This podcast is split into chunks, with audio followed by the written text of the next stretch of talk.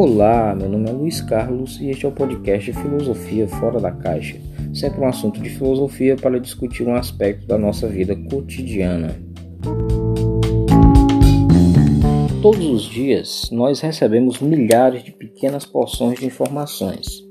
Elas nos chegam desde diferentes fontes, sejam elas as redes sociais como o Facebook, o Twitter, o Instagram, o YouTube, também jornais, blogs, etc.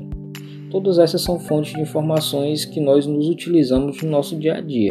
Em termos de participação nas redes sociais, o Brasil, embora não seja o país com maior número de usuários em redes sociais, a gente fica sempre atrás dos Estados Unidos e da Índia, a gente ganha quando a gente fala de interação. Isso quer dizer, os brasileiros são o povo que mais tem interação na rede social, mais busca informação por meio dessas redes sociais, mais publica informação, compartilha por meio das redes sociais.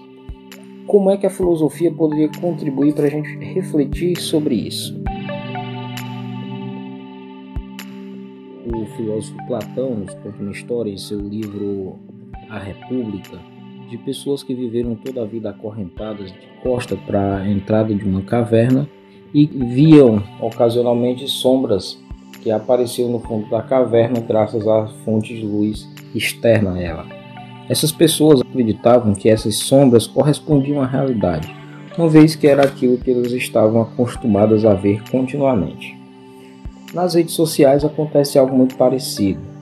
Uma vez que a gente busca alguma informação, ou curte, compartilha alguma informação, a rede social ela passa a entender que a gente tem interesse naquele tipo de informação. A partir desse momento passam a aparecer informações semelhantes. Isso passa para a gente uma sensação de que há um consenso na sociedade. A gente deixa de perceber que existem opiniões diversas sobre aquilo que nós presenciamos na realidade.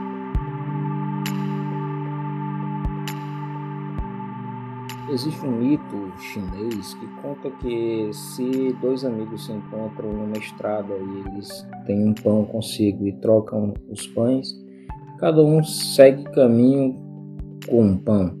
Porém, se eles trocam ideias, eles saem dali cada um com duas ideias. Isso quer dizer que ter ideias diferentes, dialogar com o diferente, sempre nos enriquece, jamais nos empobrece.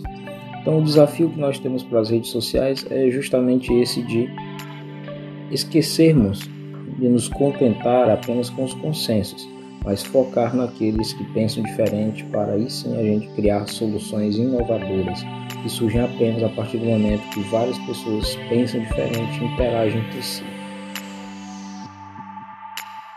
O desafio que fica para a gente é olhar a realidade desde diferentes perspectivas, nos abrir a dialogar com pessoas que pensam diferente de nós, comparar as informações que chegam para a gente por meio das redes sociais, procurar olhar diretamente para os fatos, questionar sobre as verdades que eles trazem. Será que corresponde ao que aconteceu ou será que se trata de uma interpretação da realidade? Obviamente, esse caminho é muito mais difícil, mas com certeza nos permite ver o mundo ao nosso redor como ele é realmente. Ele é rico de verdades, mas também é rico de opiniões e interpretações.